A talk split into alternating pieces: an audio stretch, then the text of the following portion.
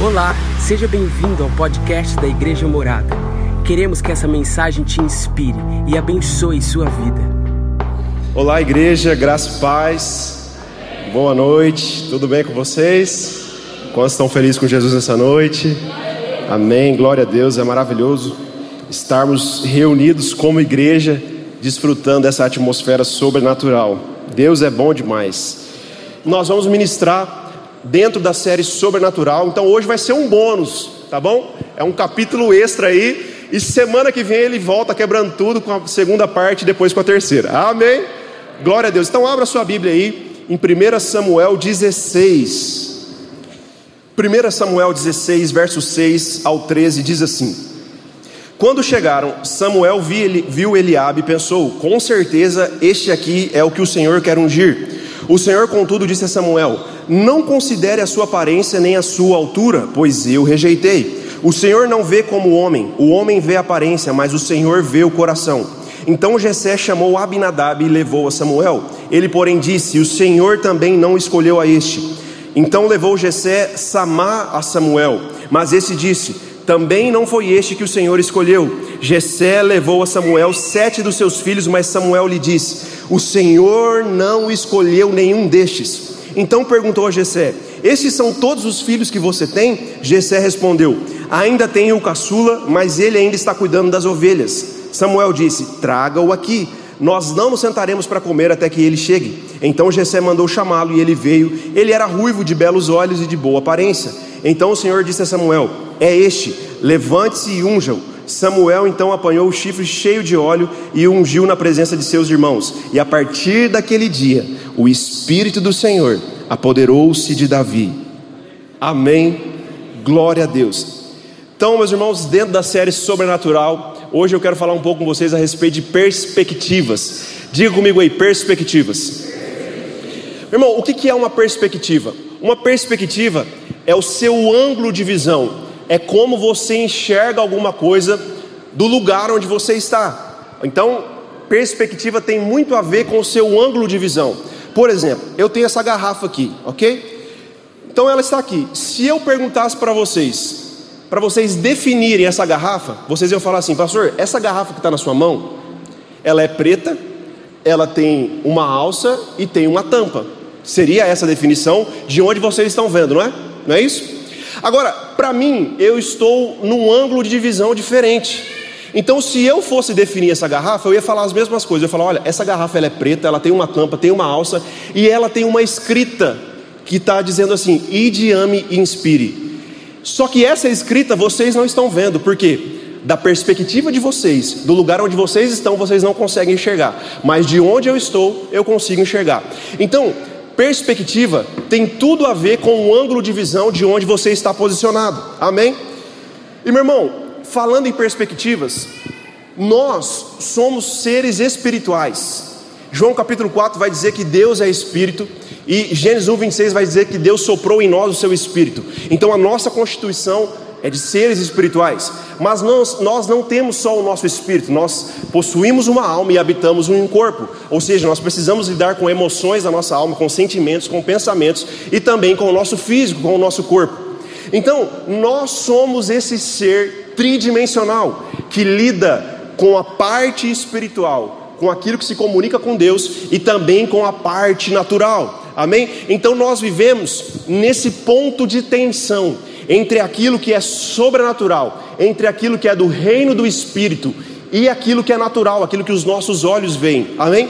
Certa vez Pilatos perguntou para Jesus assim: Jesus, você é realmente o rei dos judeus? Aí Jesus disse assim para Pilatos: Olha, o meu reino não é desse mundo. Então, o que Jesus estava querendo dizer? Jesus estava querendo dizer para Pilatos o seguinte: que a perspectiva de Jesus era através do reino de Deus e não do reino da terra, porque os judeus esperavam que Jesus se levantasse para desbancar o império romano que assolava a nação de Israel. E eles esperavam isso, só que Jesus disse assim: Olha, o meu reino não é desse mundo. O que Jesus quis dizer para nós é que ele andava na perspectiva do reino de Deus. Então, meu irmão, nós vivemos essa dualidade, nós vivemos nesse ponto de tensão entre aquilo que é do reino do Espírito e aquilo que é do reino dessa terra. E Deus te trouxe aqui nessa noite, meu irmão, porque Ele quer alinhar o seu foco. Ele quer alinhar a sua visão. Talvez você tenha entrado aqui hoje com algumas perspectivas a respeito do reino natural, porque a nossa vida, meu irmão, ela é de fato sim muito corrida. Nós temos vários compromissos durante os dias, durante a semana, são vários e-mails que chegam, são inúmeros WhatsApps que chegam, que lotam a sua caixa, e são inúmeras circunstâncias naturais que chegam para você resolver. Você precisa trabalhar, você precisa fazer compra, são as preocupações do dia a dia, é a conta de luz que chega, aleluia. São várias coisas, mas Deus te trouxe hoje aqui para te falar que você não deve se mover segundo a ótica natural, segundo as perspectivas terrenas, mas você deve se mover segundo aquilo que Ele pensa ao teu respeito e segundo os propósitos de Deus para a sua vida. Amém? Glória a Deus. E sabe, meu irmão, esse texto que nós lemos, ele fala exatamente disso. Você provavelmente conhece essa história de quando Davi foi ungido rei de Israel, uma história muito conhecida. O primeiro rei de Israel foi Saul, ele começou a reinar no ano de 1031 a.C. E Saul reinou durante 40 anos. E Saul é um exemplo de alguém que começou muito bem. Ele começou reinando bem, mas durante toda a sua trajetória de governo à frente de Israel, Saul começou a pisar na bola. Saul começou a, a ter alguns erros uma série sucessiva de erros. E um dos grandes erros de Saul foi que ele, rei, ele quis sacrificar como sacerdote. E rei não podia sacrificar, somente os sacerdotes podiam sacrificar. E isso desagradou o coração de Deus. Então Saul representa para nós alguém que não entendeu o seu propósito. E quando, meu irmão, alguém não entende o seu propósito, ele começa a se mover segundo as óticas naturais, segundo as perspectivas terrenas, e começa a viver coisas que não é para que não, não foram criadas para que ele vivesse. Amém? Então Deus decide levantar um novo rei sobre Israel, e esse rei é Davi. Amém? E aí Deus instrui Samuel para que Samuel vá até a cidade de Ramá, até a casa de Jessé, para ungir o novo rei. E aí Samuel ele chega até a casa de Jessé e fala assim: Jessé, eu vim aqui para ungir um novo rei. Traga-me lá todos os seus filhos. E aí eh, Jessé começa a trazer os filhos dele. E o primeiro filho de Jessé que aparece na história é Eliabe. E a Bíblia diz que Eliabe ele era formoso, ele era bonito, parecido assim com o pastor Léo, bonitão, não é verdade? E aí Eliabe vem formoso, bonitão. E aí Samuel pensa assim: rapaz, esse cara é bonito, ele tem uma boa estatura, esse vai ser o rei de Israel. Eu vou ungir ele como rei de Israel. E aí ele ouve a voz de Deus. E a voz de Deus é o seguinte: Samuel, eu não vejo como o homem vê. O homem vê o exterior, mas eu vejo o coração. O que Deus estava querendo dizer para Samuel é o seguinte: Samuel, eu não vejo segundo as perspectivas naturais, eu vejo de acordo com o meu reino, o reino do Espírito. Amém? E aí Samuel manda trazer, então se não é esse, traz o outro filho. E o segundo filho é Abinadab, e Abinadab significa generosidade. Era também um forte candidato para ser rei de Israel. E Abinadab vem, e Samuel pensa assim: rapaz, agora é esse. Esse também é bonitão. Ele significa generosidade, vai ser um bom rei para Israel. Ele vai ungir. Deus fala: Samuel, para. Eu não vejo como o homem vê. O homem vê a aparência exterior, mas eu vejo o coração. E aí, Abinadab também não é ungido rei, e vem o terceiro filho que é Ramá. E Ramá significa expansão, ou seja, seria algo bom para Israel também. O nome dele carregava essa expansão em seu próprio nome. E aí Samuel vai ungir Ramá. E ele ouve a voz de Deus: Samuel, eu não vejo como o homem vê. E aí, meu irmão, o texto diz para nós que depois desses três filhos de Jessé, ele traz mais quatro filhos. Traz lá sete filhos, um mais bonito que o outro, forte, guerreiros, poderosos. E o Senhor não se agradou de nenhum daqueles homens. E aí Samuel então fica assim sem entender. E ele pergunta para Jessé: Jessé, você não tem mais nenhum filho? Por acaso você não tem mais nenhum filho aí? Aí José fala assim: Rapaz, sabe que eu acho que eu tenho um filho? só que eu acho que ele está lá cuidando das ovelhas. Gente, olha só, o, nem o próprio pai de Davi acreditava nele. E aí o texto diz que Davi, é, é, que, que Samuel fala assim: Olha, nós não vamos comer até que Davi venha. E aí Davi vem, e aí ele se apresenta, e o texto diz que Davi ele era ruivo, de boa aparência, de olhos belos. E aí então, Samuel, segundo o Espírito, ele unge Davi como rei de Israel. O que eu estou querendo te dizer aqui, com essa passagem, é que muitas vezes é um desejo natural nosso, queremos nos mover por aquilo que os nossos olhos veem. Aqueles sete rapazes eram formosos à vista, eles eram belos, mas o Senhor não havia se agradado de nenhum deles, se agradou do coração de Davi. E o que Deus quis ensinar para Samuel é que ele não vê conforme o homem vê, ele vê segundo o seu coração. E eu estou aqui para te dizer, meu irmão, eu não sei como você chegou aqui, eu não sei como é que você tem se enxergado. Quais são as perspectivas que já lançaram sobre você? Quais foram os relatórios naturais que já lançaram sobre você? Que você não poderia, que você não conseguiria, que você não era apto, que você não estava preparado. Eu não sei quais foram as palavras que já lançaram sobre você, quais foram os rótulos que já colocaram sobre você. Mas Deus te trouxe hoje aqui para que você se enxergue segundo a perspectiva sobrenatural de Deus. E ele, hoje ele olha para você e fala: Filho, eu conheço você, eu conheço seu coração coração, eu sei quem você é, e você para mim é um vaso precioso, você é um filho amado, eu tenho sonhos lindos para você, eu tenho um propósito maravilhoso para que você viva nessa terra. Pastor, mas eu não me enxergo assim. Exatamente isso. Você não veio aqui hoje para ficar tentando se enxergar conforme durante toda a vida você se enxergou. Você veio hoje aqui para ouvir o que Deus pensa ao teu respeito, segundo a ótica de Deus. Aleluia. Aleluia. Sabe, meu irmão, eu quero ler um segundo texto com você, está lá em 2 Reis, capítulo de número 6. 2 Reis, capítulo de número 6. Nós vamos ler os versos 16 e 17. Diz assim: O profeta respondeu: Não tenha medo, aqueles que estão conosco são mais numerosos do que eles. E Eliseu orou: Senhor, abre os olhos dele para que veja. Então o Senhor abriu os olhos do rapaz, que ele olhou e viu as colinas cheias de cavalos e carros ao redor de Eliseu. Então, meu irmão, essa história conta para nós um período onde a nação de Israel estava em guerra com a Síria, ok? E o que acontecia? Os, os sírios, eles tentavam armar emboscada para pegar a nação de Israel. E aí eles acampavam em determinado lugar para ficar em uma posição estratégica para poder atacar a nação de Israel.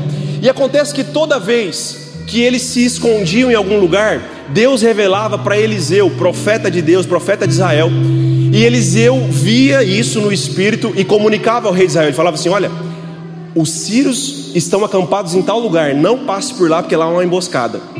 E aí a nação de Israel se desviava. Acontece que os sírios, eles acampavam depois o, o, o, seu exército em outra localidade. E aí Deus revelava para Eliseu. E Eliseu comunicava ao rei de Israel, falando assim: Olha, não passe por aquele caminho, porque os sírios estão escondidos lá. E aí, o rei começa a se questionar. O rei da Síria, ele começa a questionar, perguntando assim: Mas espera aí, será que existe entre nós alguém que está é, comunicando à nação de Israel a nossa localização? E ele começa a se questionar. E aí, um dos seus servos diz assim: Ele fala assim, rei, não é ninguém nosso que está comunicando aonde nós estamos acampados, é o Deus de Israel ele revela para Eliseu onde nós estamos escondidos. E digo mais: até o que você fala no seu quarto, Deus revela para Eliseu. Eliseu, profeta de Deus. E aí o que acontece? Eliseu era tipo o X9 gospel, certo? Onde os sírios estavam escondidos, ele revelava para o rei de Israel. Aí o rei da Síria fala assim: então peraí, então nós vamos matar esse profeta aí, nós vamos matar ele. Mas deixa eu te falar algo, meu irmão: Deus protege aquilo que ele promove. E aí o império sírio vem contra a nação de Israel para pegar Eliseu. Olha o que, que um profeta cheio do espírito não causa. E aí eles vêm para matar Eliseu e se a, o exército deles acampam ao redor de toda Jerusalém. E aí o texto diz que Eliseu tinha um servo que ajudava ele. E o servo olha para Eliseu e fala assim: Eliseu, você não está preocupado? Existe um exército que está nos cercando, tentando, eles querem entrar aqui para te matar. E aí Eliseu, bem calmo e sereno, fala assim para o servo dele: Ele fala assim: Senhor, eu peço para que tu abras os olhos do menino. E aí o texto diz que os olhos espirituais, a perspectiva sobrenatural daquele menino, os olhos dele foram abertos. E aí ele enxergou ao redor de Jerusalém carros, anjos e cavalos de guerra dos céus para proteger Eliseu. Sabe o que eu quero te dizer, meu irmão? Que quem sabe você entrou aqui enfrentando algumas lutas, algumas batalhas você e você tem se sentido sozinho aos olhos naturais. Mas hoje Deus te trouxe aqui para que você comece a enxergar essas circunstâncias difíceis segundo a ótica dos céus, porque os anjos do Senhor se acampam ao redor daqueles que o temem e os guarda. Você tem um pai amoroso que cuida de você, que te protege, que cuida dos seus. Então não se preocupe, quem sabe aos olhos naturais você se sinta sozinho, mas foi uma promessa de Cristo que diz que eu jamais os deixarei sozinhos, eis que estarei convosco todos os dias. E o Espírito Santo hoje habita em nós, e ele nos consola, e ele nos conforta. E nós temos o Senhor dos exércitos que batalha por nós, que luta por nós, ele te protege e ele te guarda. Nós cantamos aqui, certamente que a bondade e a misericórdia me seguirão por todos os dias da minha vida. Aleluia. Sabe, meu irmão, 1 João 4 e 4 vai dizer assim: que maior é o que está em nós do que o que está no mundo. Tem uma frase do Max Lucado que eu acho muito interessante. Ele fala assim: ó, concentre-se nos gigantes e você tropeçará. Concentre-se em Deus e os seus gigantes tropeçarão. Então essa noite você ajustar o foco segundo a ótica de Deus para a sua vida. Você não está sozinho, Deus batalha por você e Ele está contigo nas guerras que você está lutando. Sabe, durante vários personagens nós conseguimos observar esse comportamento. Josué e Caleb, quando chegaram para entrar na terra prometida, eles viram os gigantes daquela terra e eles não temeram, eles falaram assim: certamente o Senhor vai nos dar essa terra. Davi, quando foi enfrentar Golias, todo o exército israelita estava com medo, e ele falou assim: Quem é esse incircunciso para afrontar o exército do Deus vivo? E você lembra também do episódio lá em Mateus 14, quando Jesus ele manda os seus discípulos atravessarem o mar, e aquele mar ele começa a ficar revolto, as ondas começam a se avolumar, e os discípulos ficaram desesperados no meio daquela tempestade. E aí, no meio daquela tempestade, o texto conta para nós que Jesus ele vem caminhando sobre as águas. Aleluia. Jesus nunca te deixa sozinho nas suas dificuldades. Pode parecer que está difícil, pode parecer que as ondas estão altas, pode parecer que você está cercado, mas Ele está contigo. Só parece, porque Ele não te abandona, Ele não te deixa só. Aleluia. Só parece que você está cercado. Aleluia. Tem uma canção que diz assim, ó. Parece que estou cercado, mas sou guardado por ti. Parece que estou cercado, mas sou guardado por ti. Você pode cantar isso? Parece que estou cercado. Parece que estou cercado, mas sou. Pega a sua voz e cante isso com fé. Parece mais uma vez, com convicção no coração, diga: Parece que estou cercado, mas sou guardado por ti. Parece que estou cercado, mas sou.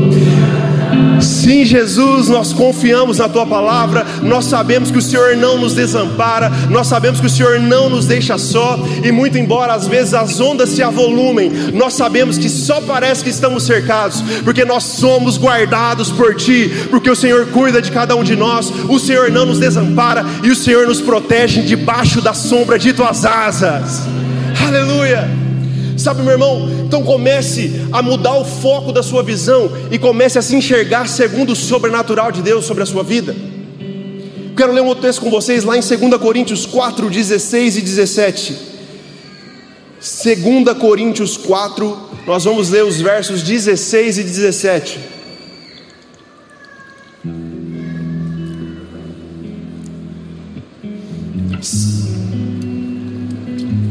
Diz assim: por isso não desfalecemos, mas ainda que o nosso homem exterior se corrompa, o interior contudo se renova de dia em dia, porque a nossa leve e momentânea tribulação produz para nós um eterno peso de glória. Amém? Esse é um texto do apóstolo Paulo que ele está escrevendo à igreja de Corinto. E ele começa a fazer uma comparação. Ele fala que o nosso homem exterior, ele começa a se corromper. Não é verdade? A idade vai chegando, o nosso corpo vai cedendo, vai ficando né, com menos vigor, mas ele fala a respeito de um homem interior, sobre a perspectiva sobrenatural, que esse homem interior, ele se renova dia após dia. E aí ele traz os sofrimentos da vida segundo uma perspectiva diferente. Ele não nega a existência de sofrimentos, mas ele fala assim: que esses sofrimentos são leves e momentâneos. Amém? Ele olha segundo uma perspectiva diferente. Então, meu irmão, eu estou aqui para te dizer que realmente, muitas vezes, as tempestades vão surgir, as dificuldades vão aparecer, mas não são elas que te definem. E é possível ter paz mesmo em meio às dificuldades. A Bíblia conta para nós no episódio quando Jesus ele estava lá em Marcos 4, ele estava num barco e Jesus estava tirando uma soneca no fundo do barco. Amém? Estava lá dormindo e o texto conta que uma tempestade se avolumou, uma tempestade começou a acontecer. E Jesus se levanta e repreende aquela tempestade. Aí tem uma frase fantástica do Bill Johnson que eu, eu acho incrível que ele fala assim: que nós só temos autoridade sobre as tempestades que nós conseguimos descansar. Então, quem sabe hoje você está no meio de um turbilhão de coisas acontecendo na sua casa, na sua família, mas mesmo em meio às tempestades é possível ter paz no seu coração. Por quê? Porque você não se move segundo a, a, perspectiva natural, mas você se move segundo o reino do Espírito. Você se move segundo a ótica dos céus e não segundo aquilo que os teus olhos estão enxergando. Então, mesmo em meio às dificuldades, é possível descansar. E isso vai te dar autoridade sobre as circunstâncias adversas. Amém? Sabe, irmão, certa vez, há muitos anos, nós fomos fazer uma visita missionária em uma igreja lá em Assunção, há muitos anos atrás. E nós fomos numa igreja, meu irmão, e essa igreja ela era muito pequenininha. Ela era praticamente do início do palco ali até aqui mais ou menos. Era uma igreja muito pequena, uma igreja que tinha dificuldade de ter recursos naturais, estavam no meio, né, lá de Assunção, numa região bem pobre da cidade. E lá havia uma igreja. E eles estavam adorando a Deus lá no meio daquela dificuldade. E aí, uma vez, eh, durante o culto, nós entramos, eu já fiquei tocado com aquele ambiente, no ambiente de dificuldade, eles louvando ao Senhor. E aí as crianças se levantaram para cantar. E meu irmão, eu confesso para você que eu nunca vi umas crianças cantando tão alegremente igual aquela vez. Eles estavam em meio a um cenário de dificuldade, em meio a um cenário de escassez de recursos, mas eles estavam com um sorriso no rosto, entoando a Deus o perfeito louvor. Naquele dia, Deus me tocou tanto. Eu falei, Deus, eu nunca mais vou deixar com, que as circunstâncias adversas tirem dos meus lábios o louvor que é devido somente a Ti. Aleluia. Sabe, querido, não se mova pelo que você vê, nós não andamos por vista, mas nós andamos por fé. Nós andamos segundo a perspectiva do reino do Espírito. Sabe, nesse exato momento nós estamos aqui e existe, existem igrejas sendo perseguidas, cristãos sendo perseguidos. Está sendo noticiado aí publicamente em vários locais os cristãos da China sendo perseguidos. Eles tentam cultuar o Senhor, enquanto eles estão adorando ao Senhor, membros do partido governante da China vêm e retiram os símbolos religiosos, retiram as cruzes e colocam a foto do imperador da China dentro das igrejas. Existe uma igreja que está sendo perseguida, mas isso não impede eles de entoarem cânticos de louvor a Deus. Nós podemos aprender com esses irmãos que, mesmo em meio a cenários difíceis, nós podemos aprender que, mesmo em essas situações, nós podemos entregar a Deus o melhor do nosso louvor e o melhor da nossa adoração. Então você veio hoje aqui, querido, para realinhar a ótica conforme você tem andado. Hoje é noite de você dizer: Deus, eu vou parar de ficar olhando com os meus olhos naturais e eu quero, me, eu quero andar segundo a perspectiva dos céus. E hoje eu quero te agradecer por tudo que o Senhor já derramou na minha vida. Eu quero ser grato, eu não quero ter um coração que fica olhando para as faltas. Eu quero ter um coração que já é grato por tudo aquilo que o Senhor já derramou sobre mim. Existe uma frase que diz assim: que na perspectiva dos céus, você não, não fica insatisfeito com o que lhe falta, mas você se sente completo por aquilo que já recebeu. Sabe, irmão, nós não estamos aqui falando que o cenário adverso ele vai ser para sempre nas nossas vidas. Paulo diz leve e momentânea tribulação. Existem coisas que acontecem são periódicas. E não é porque você está vivendo talvez hoje um momento difícil que ele vai se perpetuar durante toda a sua vida. mas isso não pode tirar o cântico dos seus lábios e a alegria do seu coração. Ainda hoje, mesmo que você não tenha alcançado ou não esteja vivendo a integralidade do que Deus tem para a sua vida, você pode ser grato por aquilo que Ele já depositou sobre você. É aquela velha história, né? Falando de perspectivas, do copo que está meio cheio ou meio vazio. Quem sabe hoje você está olhando para situações familiares suas, que você gostaria de estar vivendo, mas ainda não está vivendo a integralidade. E quem sabe você está olhando hoje o copo como se estivesse um pouco vazio, meio vazio. Mas você pode hoje mudar a perspectiva e começar a agradecer a Deus por tudo que Ele já depositou sobre você e sobre a sua casa e começar a confessar e declarar tudo aquilo que vai se cumprir. Sabe por quê? Porque aquele que começou a boa obra nas nossas vidas, Ele é fiel para cumpri-la. A Bíblia diz para nós que a vereda do justo é como a luz da aurora que vai brilhando mais e mais até ser dia perfeito. Amém, querido? Então talvez hoje você esteja no processo de alguma situação, mas mesmo no processo, já é possível gratidão fluir dos seus lábios, já é possível você ser grato a Deus por tudo que Ele já derramou sobre você e começar a confessar e declarar em fé, não segundo a ótica natural, mas segundo o sobrenatural de Deus que está disponível para a sua vida. Aleluia, aleluia. 2 Coríntios 5 e 16.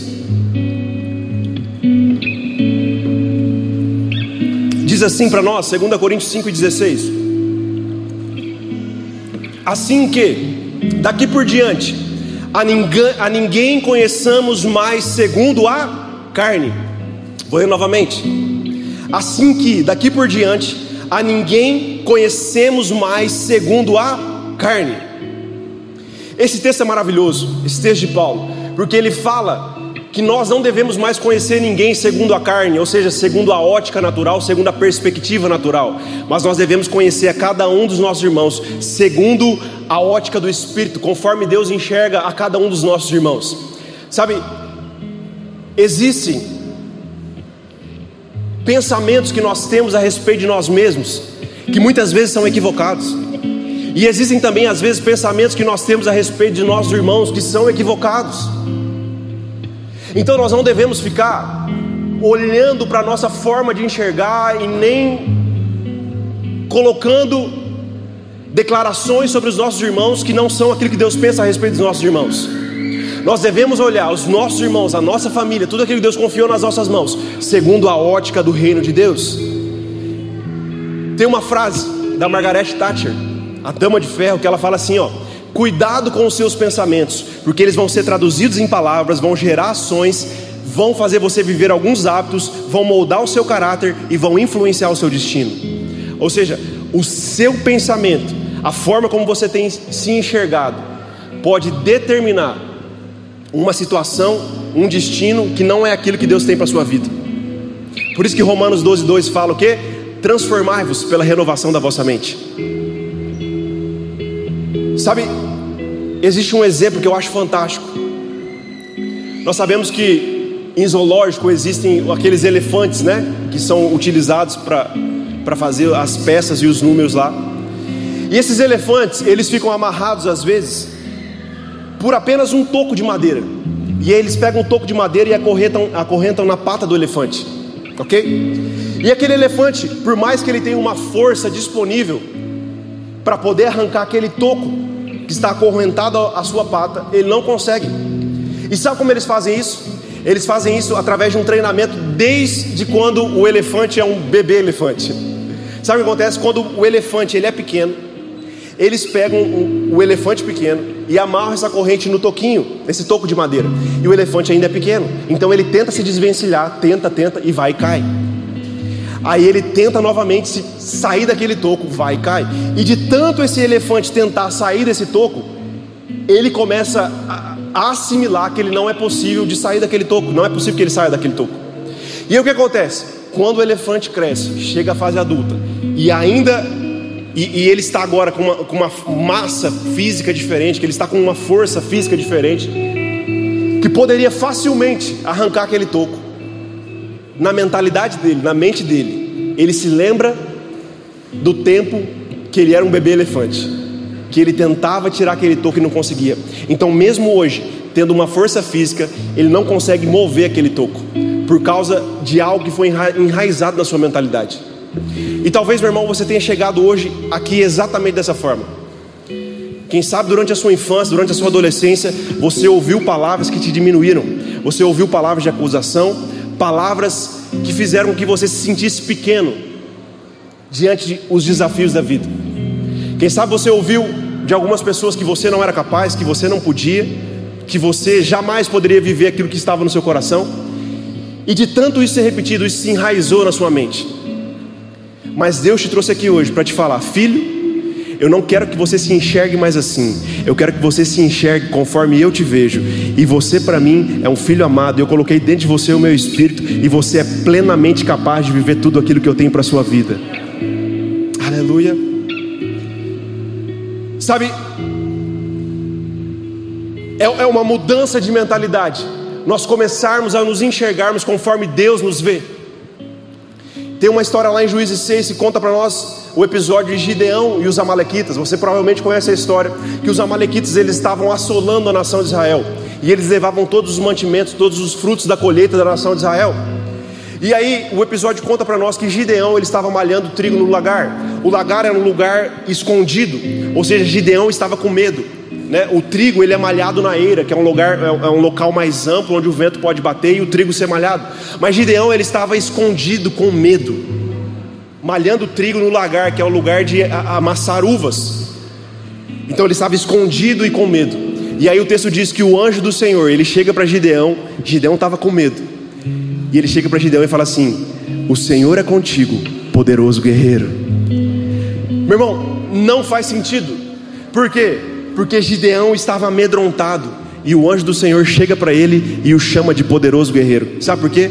Porque Deus não enxerga a mim e a você segundo as óticas naturais. Ele enxerga cada um de nós segundo o propósito para o qual nós fomos criados para viver. Amém? Então hoje Deus te chama, ei meu filho, poderoso guerreiro. Ei minha filha, poderosa guerreira. Eu tenho sonhos, eu tenho projetos para você, eu tenho um caminho lindo para que você viva nessa terra. E por mais hoje que você esteja amedrontado, com medo, ressentido, hoje eu te trouxe aqui para reafirmar o que eu penso ao teu respeito. Aleluia. Aleluia. Sabe, querido, nós precisamos começar a nos definirmos, a nos definir, não segundo o que falaram a nosso respeito e não segundo aquilo que a gente enxerga de nós mesmos, mas nós devemos começar a nos enxergar segundo a ótica dos céus, segundo o sobrenatural de Deus, segundo a perspectiva do reino do Espírito, porque o que nos define não é mais o que pensam sobre nós, não é mais o nosso passado, não são as circunstâncias adversas, não são as memórias ruins do nosso passado, o que nos define é aquilo que Deus já disse ao nosso respeito, é o que Ele pensa sobre você que está valendo, meu querido. Teus pensamentos me definem, és tudo para mim, és a minha realidade.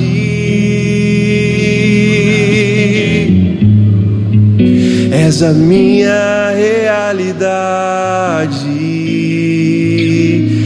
Cante com fé, querido, que são os pensamentos de Deus que definem a sua história. Aleluia. Teus pensamentos me definem.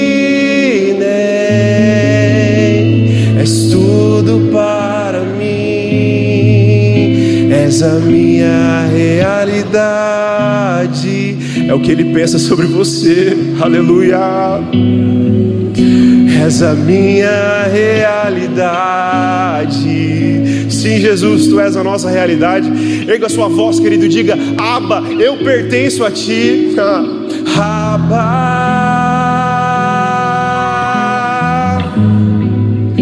Eu Sim, Jesus, nós pertencemos a ti. Aleluia. Abba.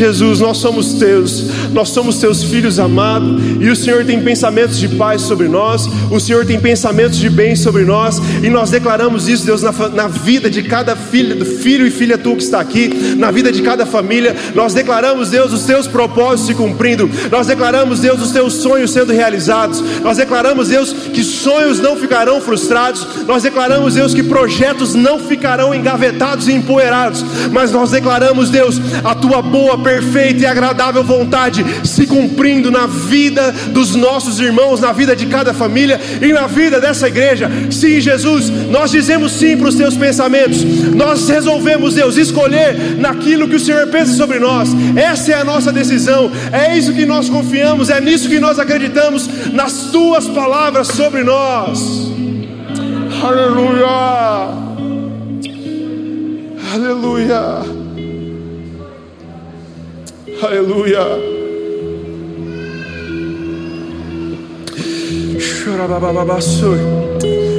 Você pode orar um pouco em línguas aí, querido? Libera, libera o que está dentro de você. Comece a exaltar o Senhor. Eu sinto que o Senhor está curando emoções nesse momento. Comece a glorificar o Senhor, querido, nesse momento. Se você puder erguer suas mãos e ter um momento de adoração ao Senhor nesse momento. Comece a liberar palavras de gratidão, de rendição ao Senhor. Se você ora em línguas, querido, comece a orar. Eu sinto pelo Espírito que pessoas estão sendo curadas nas suas emoções agora. Assim como o pastor Gustavo disse, o pastor Demetrio cantou, cadeias estão sendo quebradas nesse momento. Eu vejo cadeias sendo é, desacorrentadas, cadeias ao chão, mentalidades que estavam presas e cativas sendo libertas agora, em nome de Jesus. Sim, Jesus, nós dizemos sim para os teus pensamentos. Sim, Pai, nós dizemos sim para aquilo que o Senhor pensa sobre nós. E nós declaramos, Deus, todo pensamento sendo levado cativo a Ti. Nós declaramos, Pai, a Tua verdade sobre cada mentalidade, sobre cada vida que está aqui nessa nessa noite. Sim, Jesus, sim, Jesus, flua entre nós, rio de vida, passeie entre nós, rio de vida, flua entre nós, vento do Espírito, nós te damos liberdade para tocar vidas aqui nessa noite. Chora,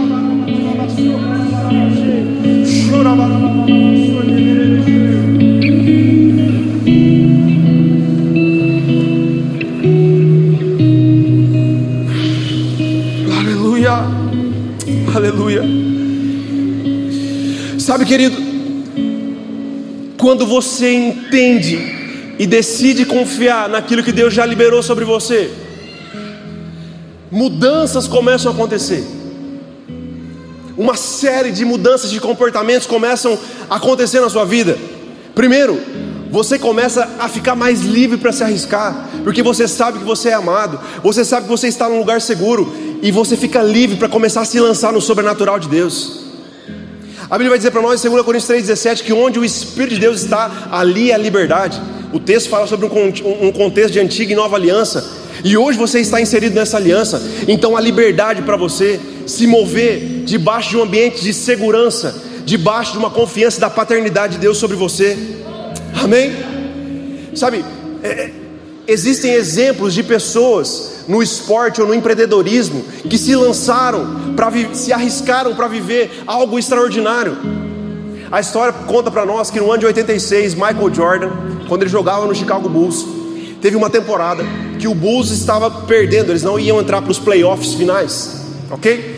E aí o Michael Jordan, o aço do time, lesionou.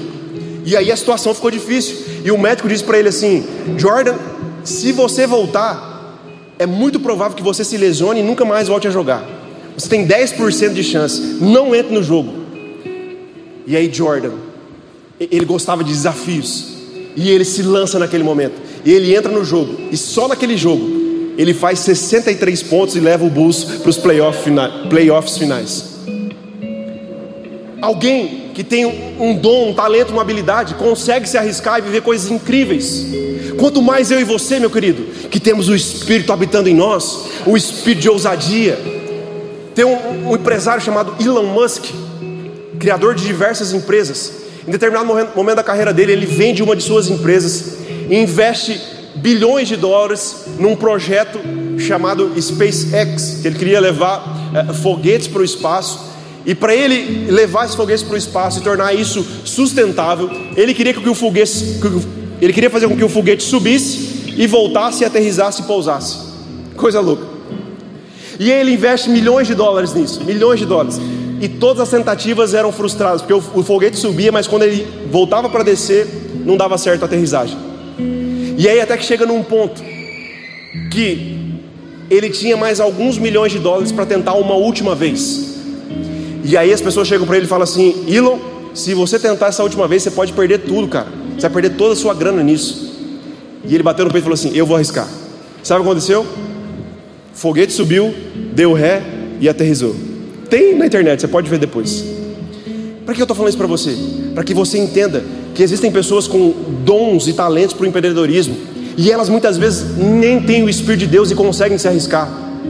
E você que é um filho de Deus muitas vezes fica se limitando segundo a perspectiva natural, mas hoje Deus te trouxe aqui para te lembrar a sua identidade e para te dizer que você é livre para se lançar nos sonhos dele para sua vida, que você é livre para se lançar no sobrenatural. Você é livre para começar a colocar para fora tudo aquilo que Deus já depositou dentro de você. Existem ideias que Deus confiou somente a você, ideias de empreendedorismo que Deus confiou aos seus filhos, e muitas vezes você, quem sabe, está amedrontado, mas Deus trouxe hoje aqui para te falar falar: Filho, eu coloquei esse sonho dentro de você. Coloca para fora, coloca para fora, porque eu estou com você, o meu espírito está com você e você vai viver tudo aquilo que eu depositei dentro da sua vida. Amém. Sabe, querido, quando você entende quem você é em Deus, você fica livre para se arriscar, você fica livre também para entregar o seu melhor.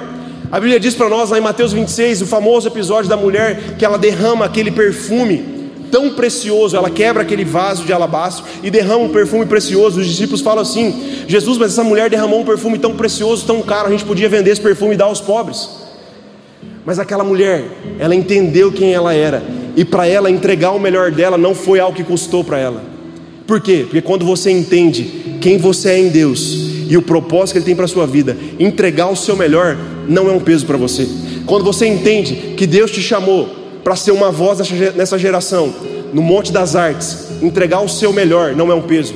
Quando Deus, quando você entende que Deus te chamou para servir pessoas no, no ministério de voluntários, no ministério de voluntários ou em qualquer outra função, isso não é um peso para você. Não é um peso vir ensaiar e ministrar o Senhor. Não é um peso estar na recepção recebendo as pessoas com um sorriso, porque quando você entende quem você é, você fica livre para entregar o seu melhor. Amém.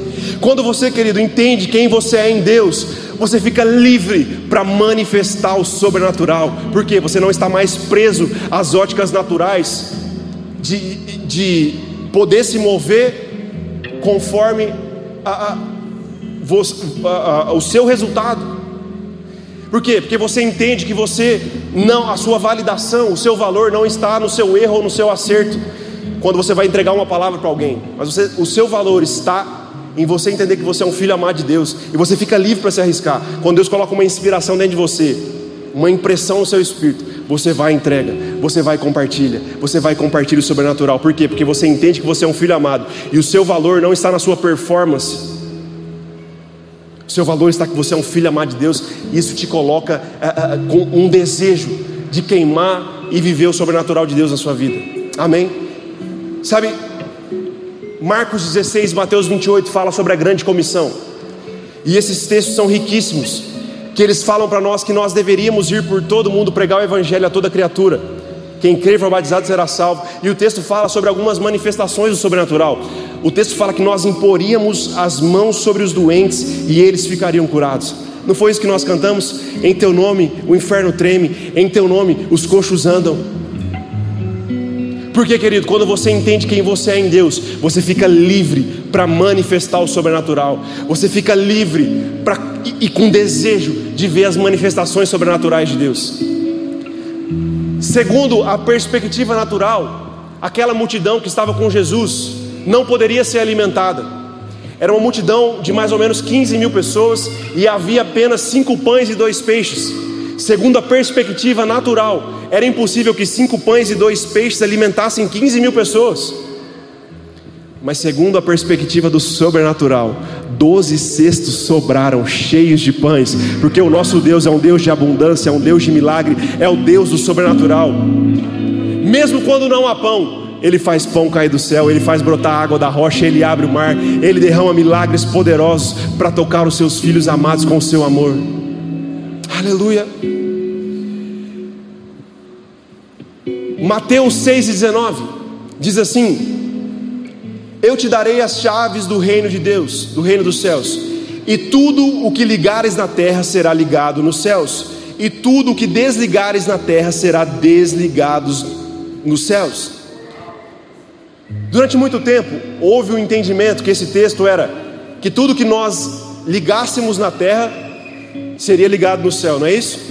Mas no original grego, ele tem uma outra interpretação. Né? No original grego existe um verbo que não existe, né? uma forma verbal que não existe no português, que chama o perfeito perifrásico, que é uma ação que aconteceu lá no passado e que continua acontecendo hoje. Então, no original, esse texto quer dizer para nós que tudo que nós ligarmos na terra, na verdade, já foi ligado nos céus. Amém? Então, nós não andamos numa perspectiva em que nós decidimos as coisas e Deus é obrigado a fazer aquilo que nós decidimos. Não, não, não, não. Quando na verdade você tem o desejo de, de seguir por um caminho, é que esse desejo foi o próprio Deus que plantou dentro de você. E é por isso quando nós ligamos algo na terra, é porque já foi ligado nos céus. E essa, meu querido, é uma perspectiva não da terra para os céus, mas é uma perspectiva dos céus para a terra. E Deus te trouxe hoje aqui para que você seja alinhado segundo a perspectiva de Deus, segundo a perspectiva dos céus para a terra. Quem sabe hoje a perspectiva natural diz que há a, a, a escassez de recursos mas na perspectiva dos céus, a abundância de recursos. Quem sabe hoje na sua vida, na perspectiva natural, há uma tristeza se enraizando dentro do seu coração, mas na perspectiva dos céus, há óleo de alegria sendo derramado na sua vida. Quem sabe hoje, na perspectiva natural, o seu casamento estava se desfacelando, mas na, na perspectiva dos céus, a restauração para a sua família hoje. Quem sabe na, na perspectiva natural, você já havia se acostumado com uma certa doença que está na sua vida, mas na perspectiva dos céus, a cura disponível para você hoje, porque no nome de Jesus a cura, esse nome é maravilhoso, esse nome é poderoso, e nós vivemos não debaixo de uma perspectiva terrena, mas debaixo das, da perspectiva dos céus para a terra. Amém? Glória a Deus. E o texto fala que foi nos dado chaves e te darei as chaves. Chaves fala de autoridade.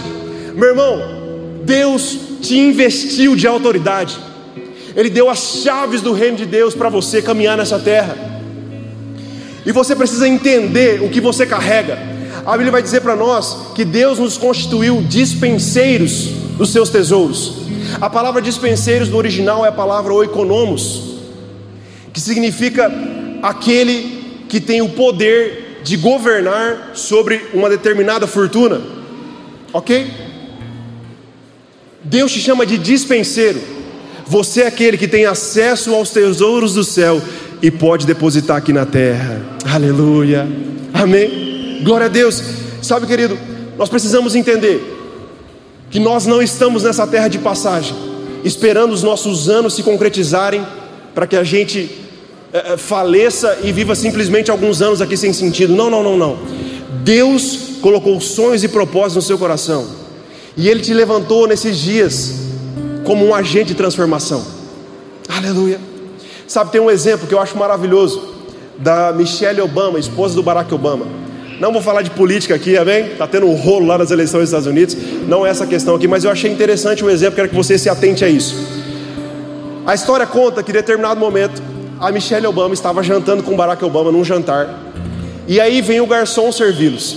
E aí a Michelle fala assim para o Obama, fala assim, Obama, Tá vendo aquele garçom ali? Pois é, ele foi meu namoradinho lá na, na adolescência. Um belo assunto para falar no jantar, né? E aí diz que o Obama fala assim para ela, fala assim: "Ah, é? Legal. Pois é. Se você tivesse casado com ele, você ia ser esposa do garçom. Não, não estamos aqui desmerecendo nenhuma profissão, amém, gente? Só estou contando a história para que você entenda no final. E aí diz que a Michelle vira para ele e fala assim: você está enganado. Eu não seria a esposa do garçom. Ele que seria o presidente da república. Uma mulher que entendeu o seu propósito. E quanto mais você, homem e mulher de Deus, que tem o Espírito habitando dentro de você, você foi chamada, mulher, para ser uma adjutora e edificar o seu lar. Você foi escolhida por Deus para estar do lado desse homem, para você edificar esse homem, para você construí-lo para você fazer dele de alguém melhor. E você, homem, da mesma forma, foi chamado para amar sua mulher assim como Cristo amou a igreja. Você foi chamado para edificar essa mulher e apresentá-la um dia a Jesus Cristo como uma noiva preciosa. Então nós precisamos ter esse entendimento que Deus nos comissionou nessa terra como agente de transformação e que nós não devemos nos mover segundo as perspectivas naturais. Talvez hoje o seu casamento não esteja tão alinhado assim, mas Deus te levantou para você começar a declarar e confessar as realidades sobrenaturais sobre a sua família. Quem sabe hoje não há solução não há uma perspectiva natural de reconciliação, mas na perspectiva dos céus, a reconciliação, a perdão, há uma família sendo restaurada. Quem sabe os seus filhos hoje estão caminhando por caminhos que você não desejou. E talvez isso já tenha se passado um tempo e você tenha se acostumado com essa situação. Mas você não foi chamada para ficar replicando os relatórios naturais. E hoje é noite, e Deus te trouxe aqui para isso, para você realinhar o seu coração e te lembrar que Deus te constituiu como autoridade sobre o seu lar e na sua palavra poder. E você pode começar a confessar, segundo os seus filhos, que eles são uma bênção, que eles são herança do Senhor, que os sonhos de Deus para a vida dos seus filhos serão realizados. Por quê? Porque você não está nessa terra de passagem, meu querido. Você é um ponto de interação entre céus e terra. Sim, nós vivemos nesse mundo, mas nós não somos desse mundo. Nós somos, é, nós vivemos no reino do Espírito, nos movemos, nos movemos a partir do Espírito. Nós nos movemos a partir da presença e não das circunstâncias naturais. Quais são as circunstâncias adversas que têm se levantado para você, na sua casa, na sua família, no seu trabalho? E Deus hoje está te falando, filho, eu te trouxe aqui para que você saia daqui consciente que existe uma perspectiva espiritual. O meu reino não é deste mundo, existe uma perspectiva sobrenatural. E sim, no meu reino a cura é disponível, no meu reino a restauração é disponível, no meu reino os vícios eles são quebrados, no meu reino famílias são restauradas, filhos se achegam novamente, no meu reino a paz, justiça e alegria. Eu bem sei os pensamentos que tenho a vosso respeito, pensamentos de paz e não de mal.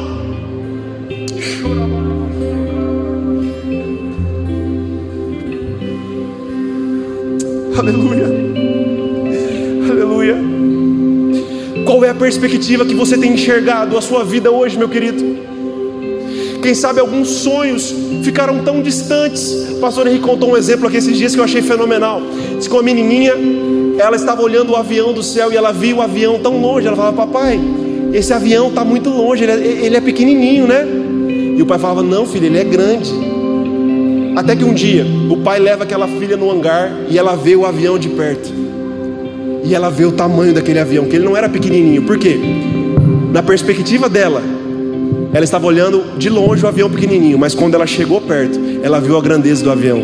E Deus hoje está te chamando para você chegar perto, não de um avião, mas para que você se aproxime dele e você perceba a grandeza de quem ele é e do que ele pode fazer na sua vida. Hoje é uma noite de encontros sobrenaturais. É uma noite de você mudar sua perspectiva de um Deus que era distante e talvez que jamais poderia fazer parte da sua vida de tão distante que ele estava.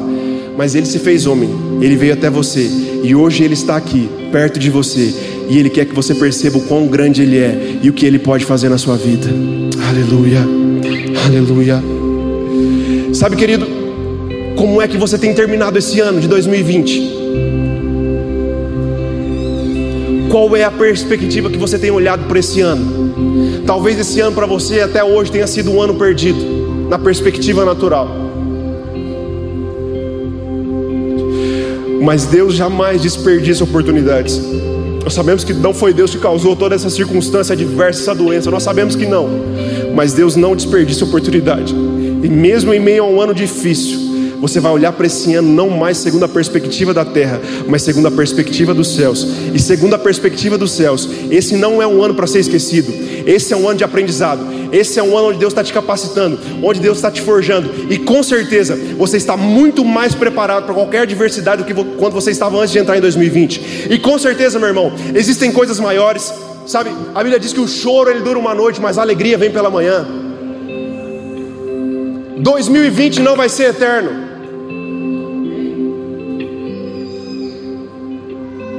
Qual é a perspectiva que você está chegando no final desse ano?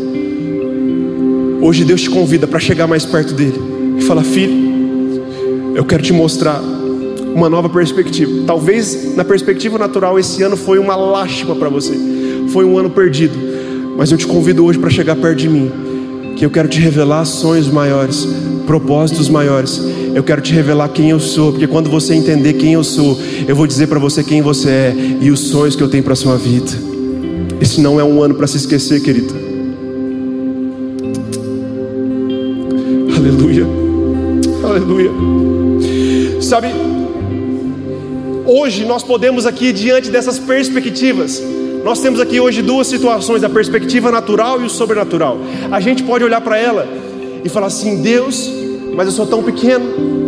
Nós podemos dar desculpas que às vezes fazem sentido, desculpas plausíveis. Lembra de Moisés? Moisés apresentou que ele tinha uma dificuldade de fala. Ele não estava mentindo, ele tinha dificuldade de falar.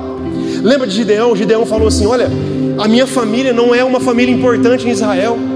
Eram tudo verdade. Talvez hoje você tenha desculpas plausíveis para não começar a viver o que Deus tem para sua vida. Talvez você olhe para dentro de você e fale assim: Rapaz,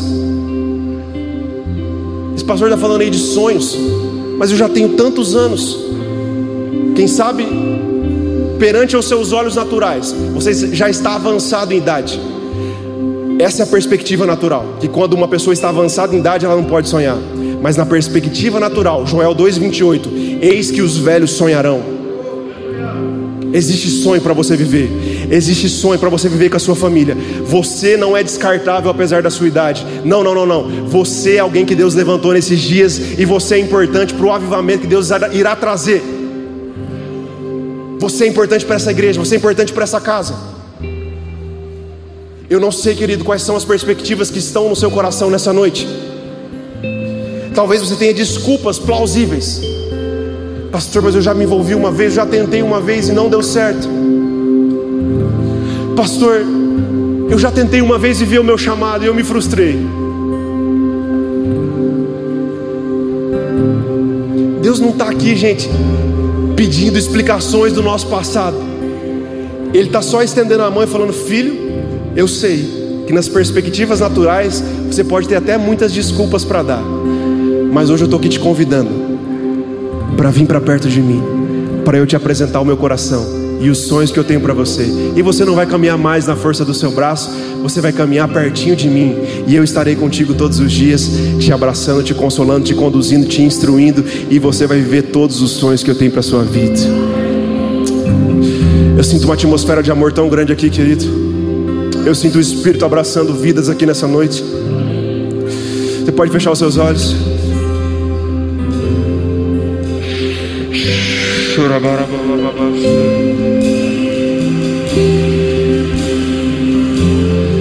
Feche seus olhos e deixe o Espírito te tocar. Deixe o Espírito te tocar nessa noite. Sim, Espírito de Deus. Nós estamos vulneráveis à tua presença. Estou cercado, mas sou guardado por ti. Parece que mas sou guardado por ti. Parece que sou cercado.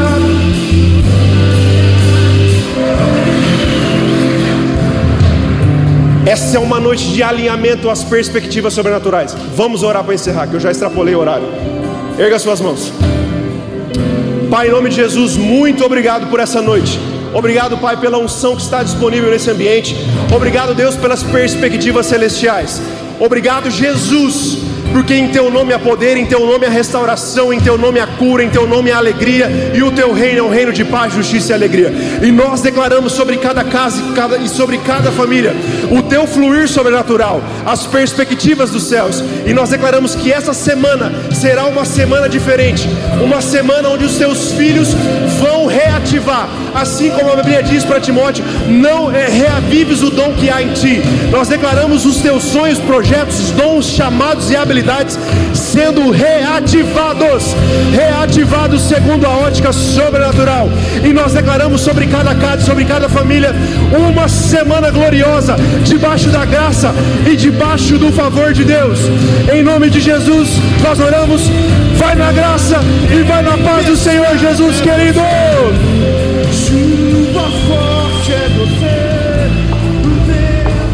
Essa foi uma mensagem da Igreja Morada. Para ficar por dentro e saber mais, nos acompanhe em nossas redes sociais.